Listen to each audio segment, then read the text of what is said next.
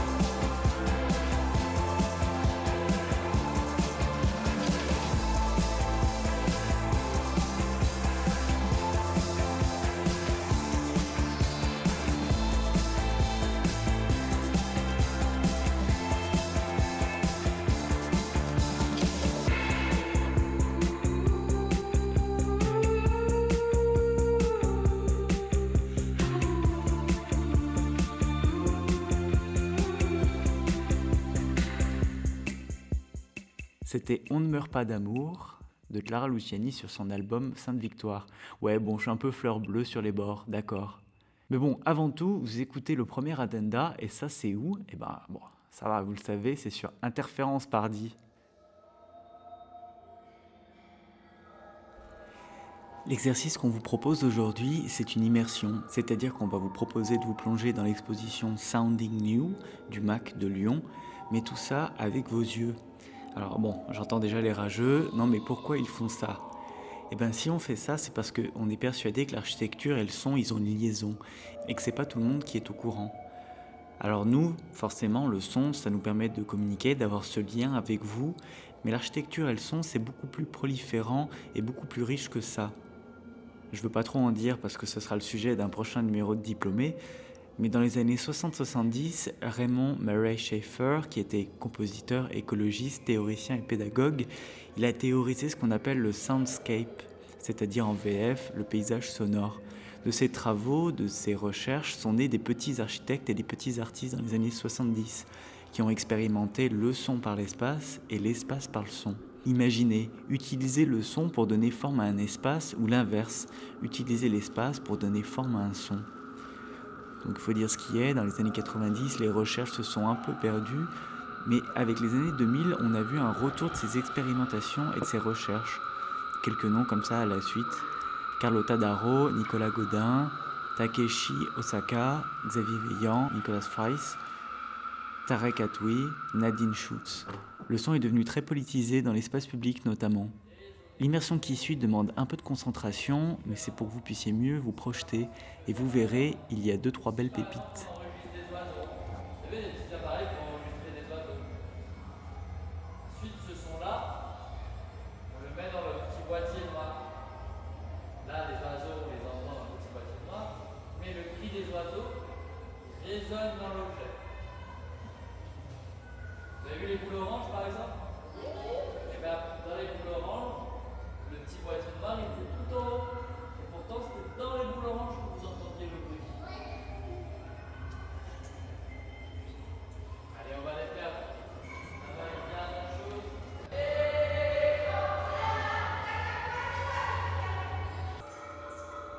Rainforest 5, variation 4, David Tudor et compositeur Inside Electronics, John D. Scroll, Phil Deichstein.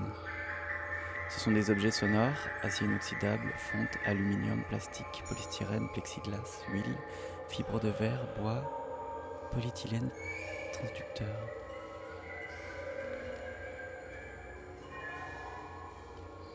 À moins qu'elle n'ait une structure formelle, je considère la performance comme le fait de donner forme à toutes les possibilités qui s'offrent à vous. Ce qui s'offre à vous devient de la composition. Le premier choix à faire est le niveau de variation que vous voulez présenter. Alors, vous essayez de le produire et vous créez des arrangements pour que cela se produise. C'est ce que j'ai fait, David Tudor. C'est en 1968, après avoir trouver du matériel de la Navy répondant à ses besoins technologiques qu'il peut concevoir for Rainforest. L'œuvre lui est commandée par John Cage pour un spectacle de Merce Cunningham. Pour la première fois, pour jouée à Buffalo, Gordon Muma et David Tudor utilisent des petits objets. Et le décor est d'Andy Warhol, les costumes sont de Jasper Jones. Rainforest est conçu par Tudor comme un travail en constante progression.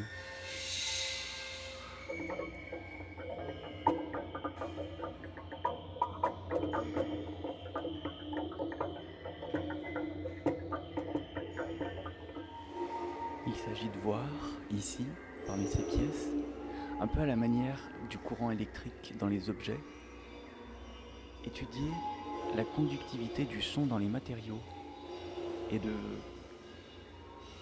étudier la sonorisation, le, son des objets, mais aussi la spatialité sonore d'un objet, la volumétrie sonore d'un objet.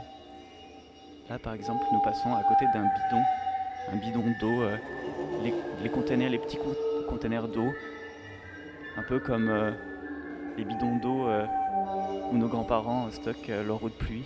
On va tester le son à l'intérieur.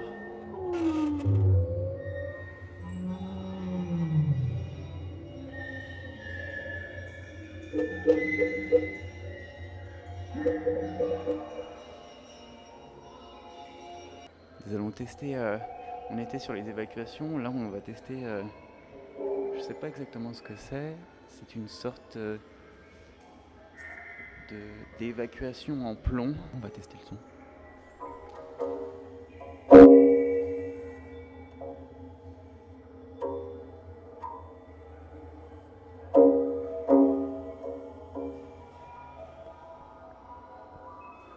On va faire un dernier essai avant de passer à la pièce suivante. Avec euh, un objet creux en bois qui fait à peu près 1m20 de long. Il est vidé au centre et il a une entaille. euh, il, est, il est ouvert d'un côté, mais de l'autre côté, la partie fermée, il a une entaille un peu comme une flûte. On va voir le son à l'intérieur.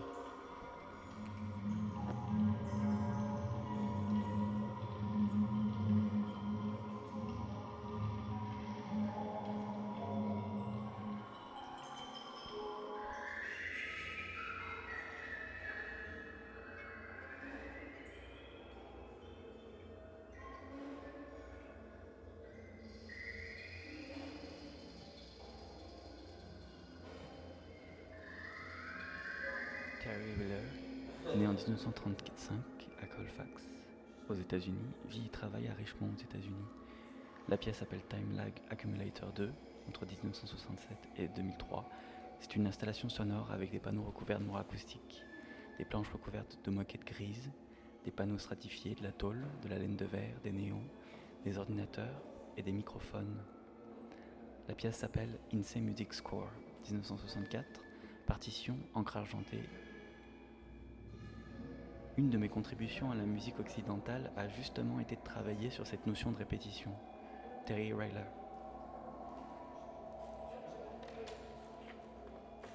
On accède à la pièce par une porte et l'on se trouve dans un espace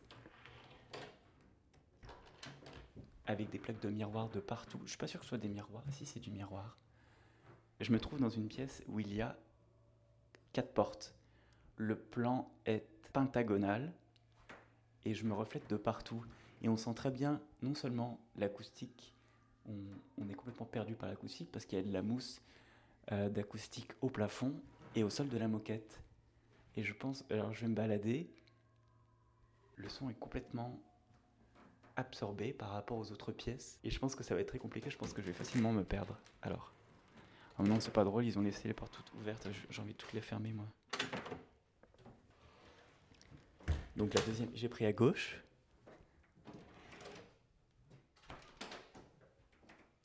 Et je suis dans un espace qui est cette fois trapézoïdal, avec trois portes. Une autre pièce trapézoïdale.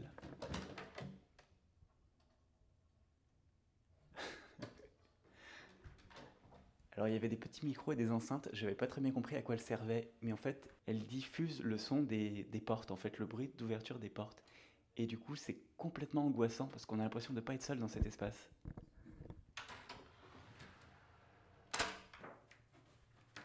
Tiens, des interférences. C'est un message divin peut-être.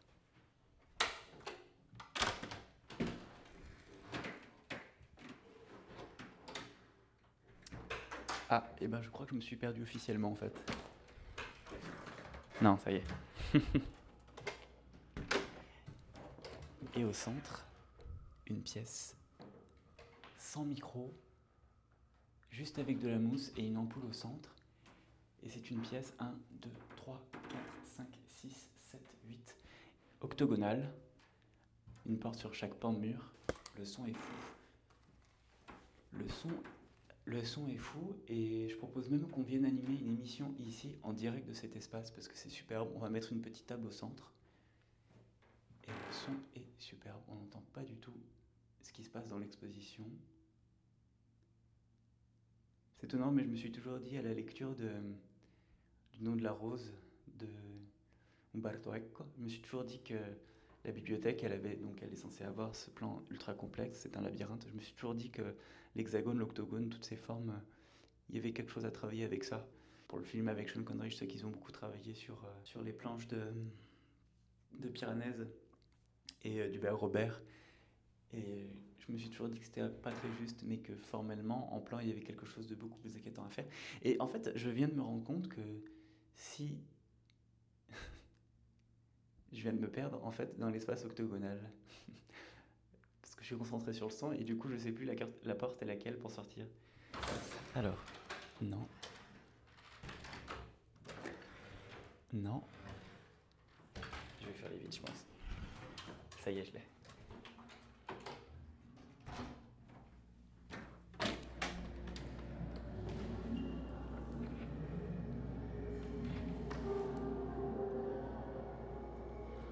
Raison de la configuration intérieure de l'œuvre de Terry Riller, Ryler, je sais pas, seuls 4 visiteurs peuvent la visiter simultanément et son accès ne sera, plus autorisé 30 minutes avant la fermeture du musée. Merci de votre compréhension et de votre patience, le Mac de Lyon. La Montyang et Marianne Zazila. Sound Waven, 1989. Installation sonore, projecteur, verre dichroïque, transformateur, synthétiseur, amplificateur, régulateur de puissance, enceinte. Je ne suis pas intéressé par ce qui est beau. Je m'intéresse au nouveau, même si cela implique la possibilité d'être mauvais. La Montyang.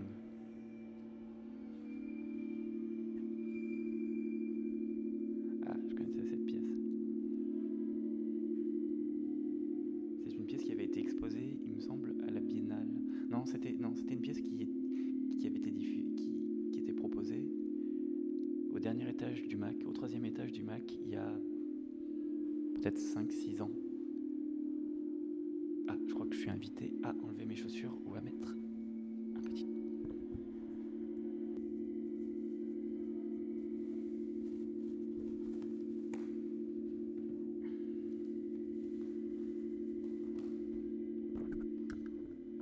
Il y a de la moquette très épaisse au sol. Elle doit être blanche ou grise, je dirais pre- presque beige.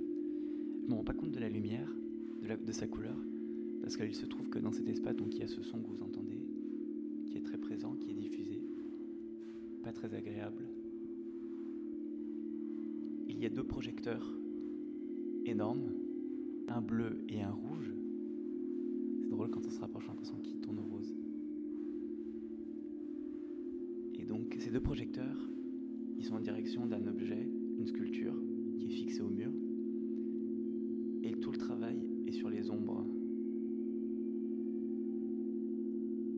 C'est-à-dire que d'un côté, l'ombre apparaît bleue et l'autre, ombre, symétriquement apparaît rouge. C'est une pièce superbe.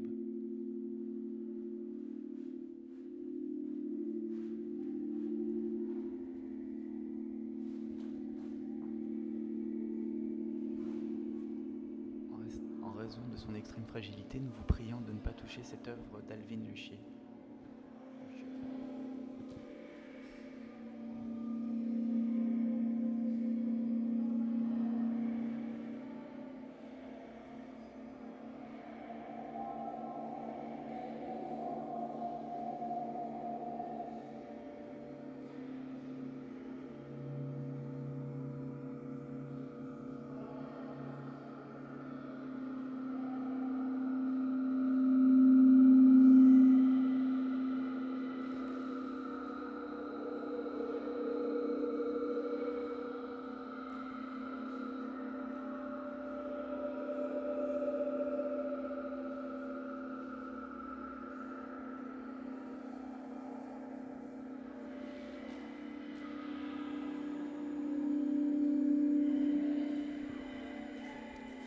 Pièce que vous, que vous venez d'entendre, elle s'appelle Empty Vessels de 1997.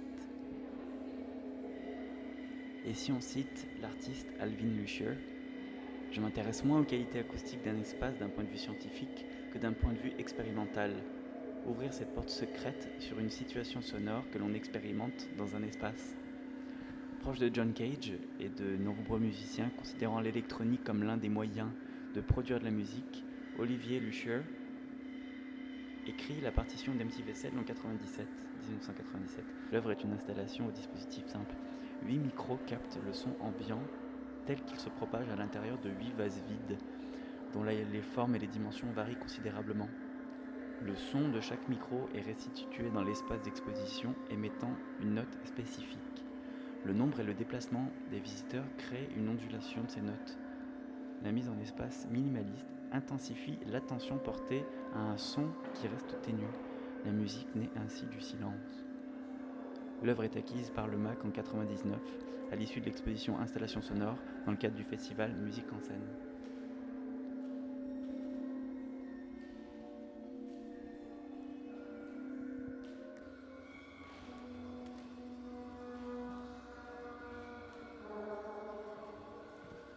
Une petite pause musicale pour récupérer un peu. Si on propose du son aujourd'hui, c'est l'occasion pour moi de vous parler euh, quelqu'un qui m'accompagne depuis un petit moment maintenant. C'est Arthur Russell. Il est américain, il est né en 1951 et mort en 92 du sida. C'est surtout un compositeur, un chanteur et un violoncelliste. Le mec est arrivé à San Francisco dans les années 69, il a vécu dans la communauté bouddhiste et il a mis en son les poèmes d'Allen Ginsberg de la Beat Generation. Donc ça va, le mec est plutôt calé. Je ne saurais pas trop comment le classer. Il y a très peu d'écrits sur lui. Moi, je dirais juste qu'il est expérimental et que dès que je l'écoute, soit je plane, soit je suis euphorique, soit je rentre dans un état de mélancolie extrême. On écoute tout de suite See Through.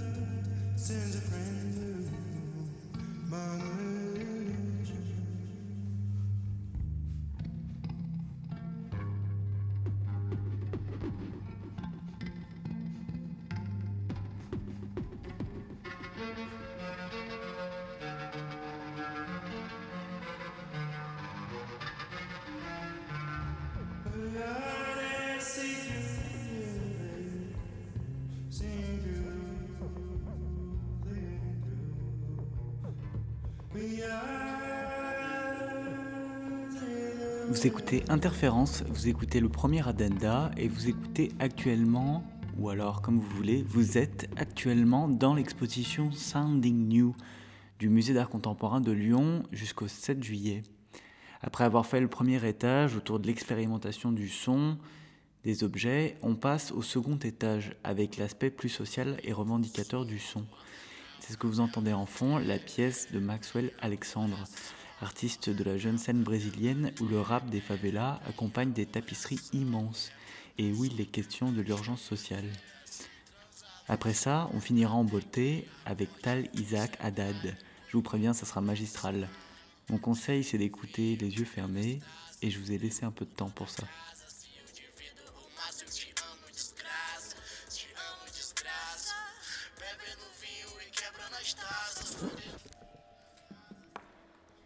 Maxwell Alexandre. La lune veut être noire. Elle se peint en éclipse. Dans cette œuvre qui célébrait l'identité afro-descendante, Maxwell Alexandre représente des scènes de fêtes populaires, inspirées de la culture rap, mais aussi du funk carioca, issu des favelas. La musique et la danse sont un moyen festif de s'exprimer, de s'approprier l'espace. Maxwell Alexandre retranscrit cette idée en faisant se confondre la couleur des personnages et le fond coloré. Pour l'artiste, cette œuvre marque un tournant dans sa pratique. Il s'éloigne de la composition préparatoire qu'il conçoit sur un ordinateur avant la réalisation de ses œuvres. La musique que vous avez écoutée, c'était Baku Exu Do Blues, Esu, date de l'album Esu en 2017, et le titre c'était appelé Cabito. Et enfin, troisième niveau, Talisac Haddad.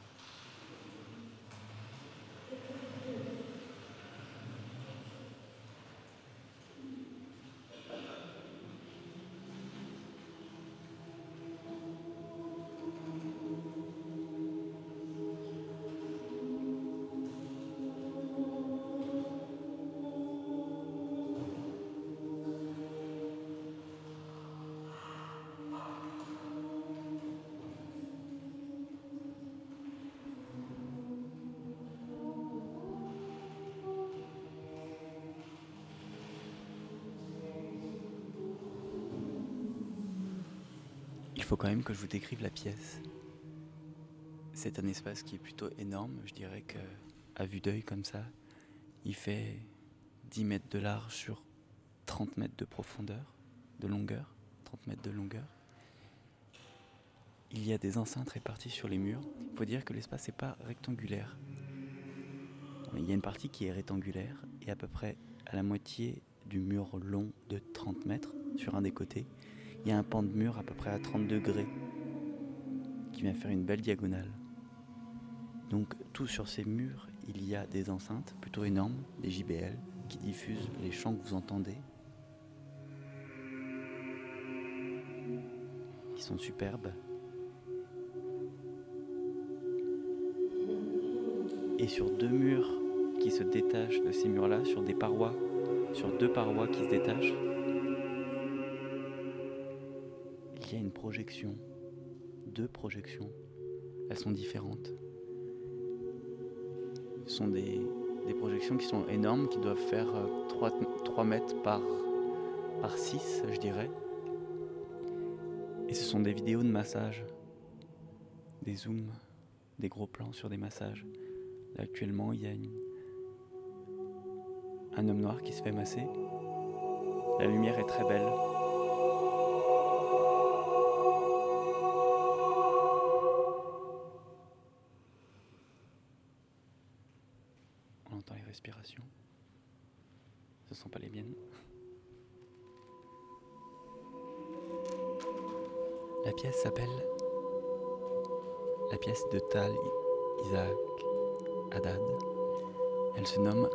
Pour un masseur.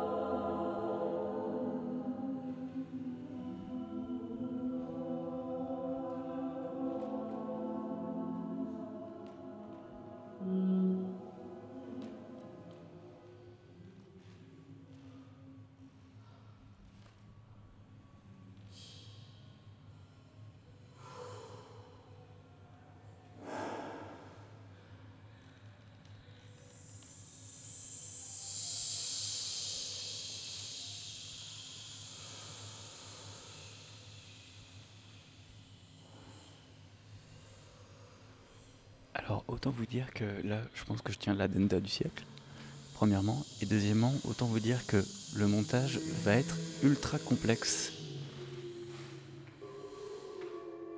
Les installations, les vidéos, les performances de Regarder Respirer, Breathing Pictures, nous invitent à l'écoute de nos propres sens. Depuis presque une décennie, le jeune plasticien français Tal Isaac Haddad déconstruit les modes de performance et d'écoute des compositions sonores la musique classique et lyrique aux formes plus populaires pour mieux ressentir les sensations et les émotions.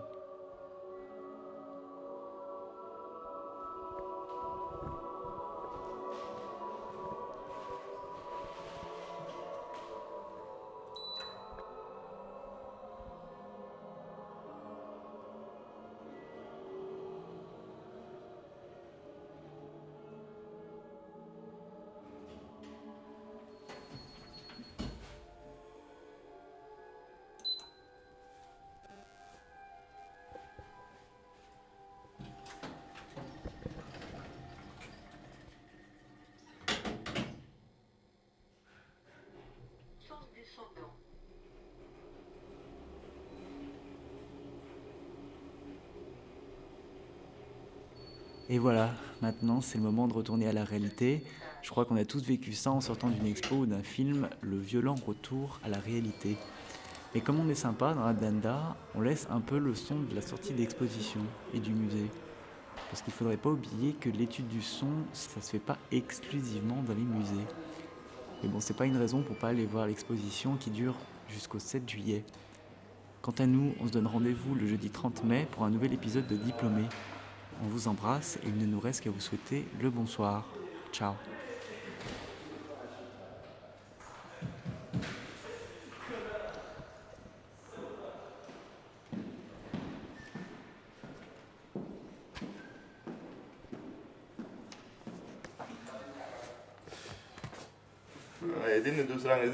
Merci.